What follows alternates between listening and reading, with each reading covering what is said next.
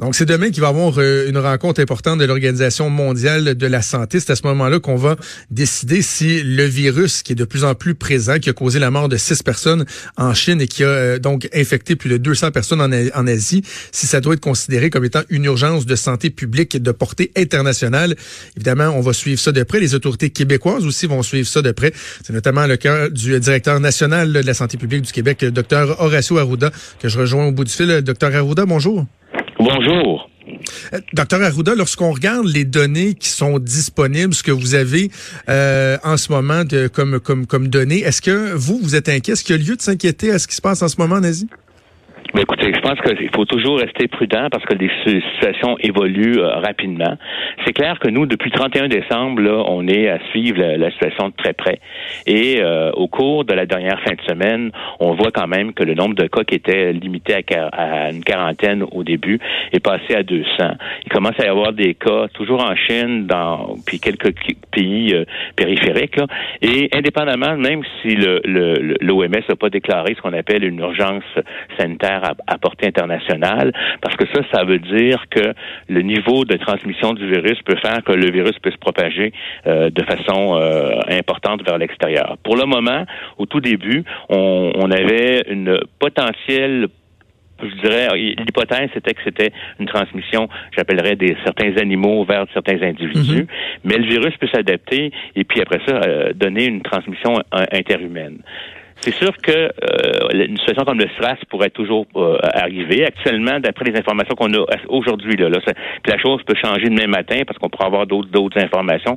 C'est pour ça qu'on est en lien euh, quotidien avec l'Agence de santé publique, puis on est en lien avec l'OMS pour comprendre ce qui se passe. C'est que actuellement, le virus tue moins que le SRAS en termes de proportion. Là. Euh, avant, euh, le SRAS, il y a eu vraiment beaucoup plus de décès. Il y avait un taux de mortalité autour de 40% même. Là, on est, on est, il y a eu quatre décès, quatre décès de trop, mais quatre par rapport à, à, à 200 cas. C'est pas la même chose que d'autres virus. Mais le virus peut muter, peut changer, peut s'adapter à l'humain. Mais nous, de toute façon, on a, on est en, en, en alerte. Et indépendamment, même si je vous dirais que la situation n'a pas été déclarée euh, urgence sanitaire. On, on, prend ça en considération. Déjà, aux aéroports, on va faire du dépistage. On a mis sous tension notre réseau de santé publique et nos urgences qui sont au fait que si quelqu'un revient de là-bas avec des symptômes et qui parle qui est mhm. allé qui est allé à Yunnan de prendre des précautions particulières autour de ce patient-là et de l'investiguer.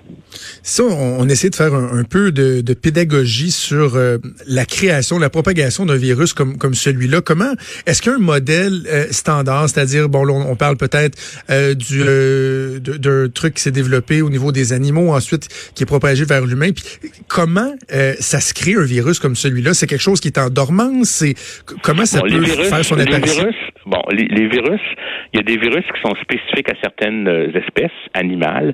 Puis, des, puis les virus, c'est toujours, en, parce que ça se réplique très rapidement, c'est toujours en, en, risque de mutation. Sais pas si vous comprenez. C'est comme si là, le, le, virus, quand il se transmet, là, bon, et, et des fois, rarement, des virus d'animaux euh, euh, euh, peuvent infecter l'homme. Et, souvent, ça peut arriver que certains, on appelle ça des zoonoses. Le virus d'un animal, d'un porc, d'un poulet, ou etc peut donner une infection chez l'homme, une infection qui pourrait être souvent euh, bénigne ou des fois sévère, mais cette infection-là ne se transmet pas d'une personne à une autre personne. C'est comme si c'est l'animal qui le donne à l'humain, puis l'humain ne le rend pas euh, transmissible aux humains. Mais le virus, chez l'humain, lui, il peut aussi se mélanger avec d'autres virus, s'échanger du matériel génétique ou carrément muter pour devenir transmissible à une autre personne. Là, on appelle ça une transmission humaine. Parce que dans les faits, prenons par exemple, si le virus là-bas euh, qui est attrapé euh, dans une euh, à, partir d'animaux, et ça reste un virus qui se transmet à travers les animaux, mais il faut avoir été exposé aux animaux. Donc la probabilité qu'un humain la transmette à quelqu'un d'autre, qu'il la transmette à quelqu'un d'autre, n'est pas là. Donc l'épidémie devrait rester concentrée autour de cette zone d'animaux-là. Mais si le virus peut se transmettre d'humain à humain, c'est-à-dire mhm. si vous le transmettez à votre épouse, à vos enfants, à quelqu'un qui est venu en visite, qui lui revient en avion au Canada, même pas malade, mais qui incube la maladie, là, à ce moment-là, ça se transmet. Ça prend ce qu'on appelle une transmission humaine prouvée. Des fois, elle est faible, des fois, elle peut être élevée. Puis l'autre élément, c'est ça dépend des caractéristiques aussi de la sévérité de la maladie.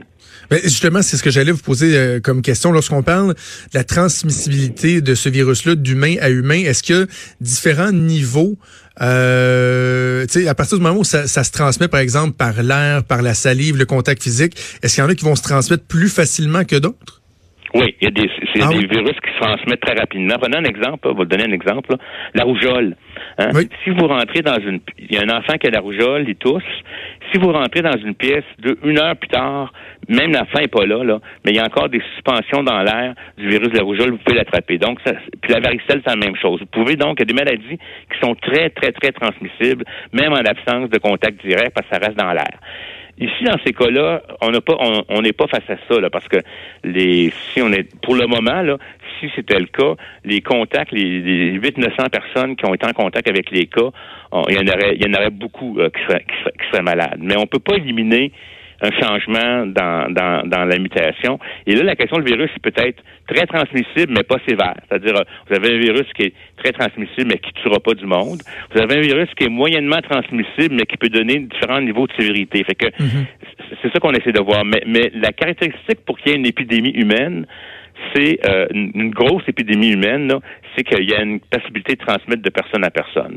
Dans le fond, ça veut dire que moi, ici au Québec, euh, si quelqu'un, je, je, rencontre quelqu'un où c'est travailleur de la santé et que c'est un virus qui se transmet de personne à personne puis que je prends pas les précautions, ben, je pourrais l'attraper sans avoir été en contact, moi, directement avec l'animal. Euh, comprenez-vous, c'est que c'est ça, là. C'est que ça change le virus, il va prendre des chemins différents pour se répliquer. J'imagine, docteur Arruda, que la clé, c'est vraiment la connaissance de ce virus-là. Puis contrairement, par exemple, au virus de la grippe, que, euh, et, corrigez-moi si je me trompe, d'année en année, on essaie de, de faire des prévisions, de préparer des, des vaccins avec les données euh, qu'on a en notre possession, de, de prévoir comment le, le vaccin va, euh, le, le, virus va avoir, va s'être transformé en cours d'année. Là, c'est un virus qu'on ne connaît pas, donc il faut prendre le temps de, de connaître ce virus-là pour éventuellement trouver un vaccin. Vous avez raison. Euh, premièrement, actuellement déjà par rapport, si on regarde à ce qui s'est passé avec le stress, en très peu de temps, on connaît le virus. Il est maintenant, euh, on, pour faire un test diagnostic, fait que dans le fond, on a la séquence, on a la, la recette du virus pour être capable de faire un test diagnostic. On n'a pas la recette pour faire un vaccin. Peut-être qu'il n'y aura pas de vaccin non plus contre cette maladie-là, mais maintenant aussi, il faut qu'on comprenne comment il se transmet. Euh, par l'air, par des contacts directs, par gouttelettes, c'est quoi son niveau d'infectiosité. Puis, il faut à ce moment-là être capable de dire aux gens qui vont traiter ces patients-là, ou comment on va prendre en charge les personnes, combien de temps ils vont rester isolés pour pas transmettre la maladie. Ça fait partie de ce qu'on appelle l'épidémiologie, c'est-à-dire on comprend le, virus dans les personnes, le temps et le lieu pour mieux comprendre qu'est-ce qui se passe. Et ça, ça peut prendre quelques semaines euh, comme tel. Puis comme je l'ai dit, le virus peut aussi évoluer. Il peut, il peut se comporter d'une certaine façon au début, puis se transformer par après. Mais c'est pour ça qu'on est euh, heureusement mieux équipé que dans le temps du SRAS, parce que on a eu cette expérience. On... Et de toute façon, il faut comprendre que des maladies respiratoires sévères dans le monde, dans d'autres pays, il y en a. Et puis notre système, on a un système de, de, de questionnaire de triage aux urgences, où si quelqu'un se présente avec une pneumonie qui parle d'un voyage, on essaie de vérifier si ça pourrait être euh, une zone qui est infectée. Fait qu'actuellement, les gens sont en surveillance étroite. Quelle leçon, docteur Arruda, on a tiré au, Québec de l'épisode euh, de la grippe H1N1 euh, euh, en 2009? Je me souviens d'avoir participé à, de nombreuses conférences téléphoniques avec vous. À l'époque, moi, j'étais conseiller au cabinet du, premier ministre. Vous étiez à la santé publique, notamment avec le, docteur Poirier. Puis, je disais à la blague à mon collègue Richard Martineau un peu plus tôt que on nous avait pratiquement reproché d'avoir été trop bon dans, notre travail. Parce qu'au début, les gens disaient, ouais, la population n'est pas assez sensibilisée à l'importance de se faire vacciner. Puis là, ben, ultimement, il y avait des des line-up autour des, des buildings, puis euh, les gens disent on a un manque de disponibilité, puis les autorités se sont fait accuser d'en avoir peut-être même trop fait concernant le, le, H1, le H1N1. Euh, quelle leçon vous vous tirez de cet épisode-là? Écoutez-moi, euh, je veux juste vous dire que tant mieux si le virus a, a pas pris les proportions qu'on avait pu imaginer. Pour moi, ça a été un soulagement important. N'avoir trop frais, je vais vous dire, je suis pas, je suis pas nécessairement d'accord parce que on n'a qu'à voir. je peux vous dire que les gens, quand des, des, le virus est arrivé, notamment au Manitoba, mhm. euh, s'il aurait continué à se comporter comme il était là-bas, il y aurait eu plusieurs jeunes adultes qui seraient morts. Exact. Puis on aurait été probablement dans une situation où, aux soins intensifs, il aurait fallu faire des choix entre des personnes parce qu'on aurait manqué de place. Fait que je veux vous dire, c'est sûr que euh, c'est facile de dire a posteriori que euh, qu'on en a trop fait quand le virus s'est pas comporté comme on, s'attendait. Heureusement, il, n'a a, il a pas euh, atteint ce qu'il faisait, mais il y a quand même eu, je vais vous dire, des jeunes personnes qui normalement seraient pas mortes du virus qui, sont mhm. décédées. Peut-être pas en quantité aussi élevée qu'on l'avait prédit, mais il y en a eu quand même.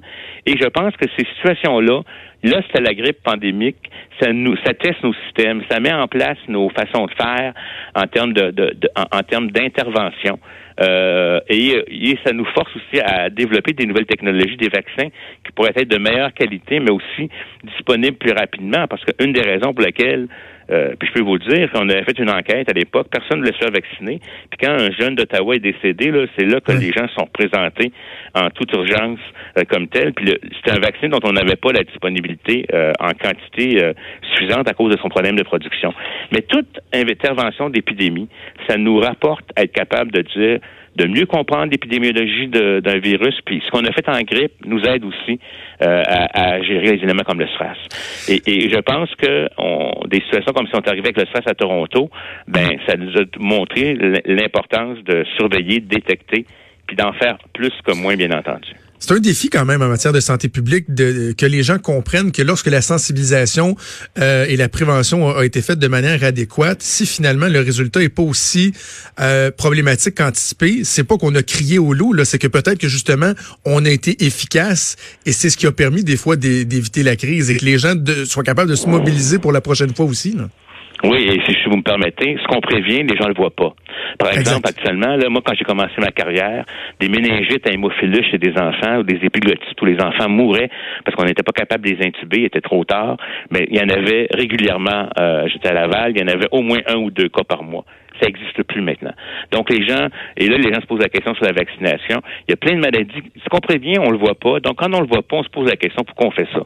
Mais dans les faits, moi je suis convaincu que les mesures qu'on a prises ont aussi probablement évité quelques cas. Mais puis heureusement, très honnêtement, je vais vous dire, malgré toute la préparation qu'on avait faite, si on avait eu une, un, virus qui aurait maintenu euh, sa sévérité comme il l'avait fait au tout début, on aurait été dans le trou, puis on serait fait reprocher d'avoir pas fait, fait, mm. assez de choses. Ben écoutez, on va suivre cette rencontre-là demain, j'imagine, vous aussi, avec beaucoup, beaucoup d'intérêt, la rencontre de l'Organisation mondiale de la santé. On verra euh, qu'est-ce qui sera décidé par la suite et les mesures qui pourront éventuellement être prises au Québec. Docteur Horacio Arruda, directeur national de la santé publique du Québec, merci d'avoir pris le temps de nous parler aujourd'hui. Ça, me fait plaisir. Bonne journée. Merci, au revoir. Vous écoutez Franchement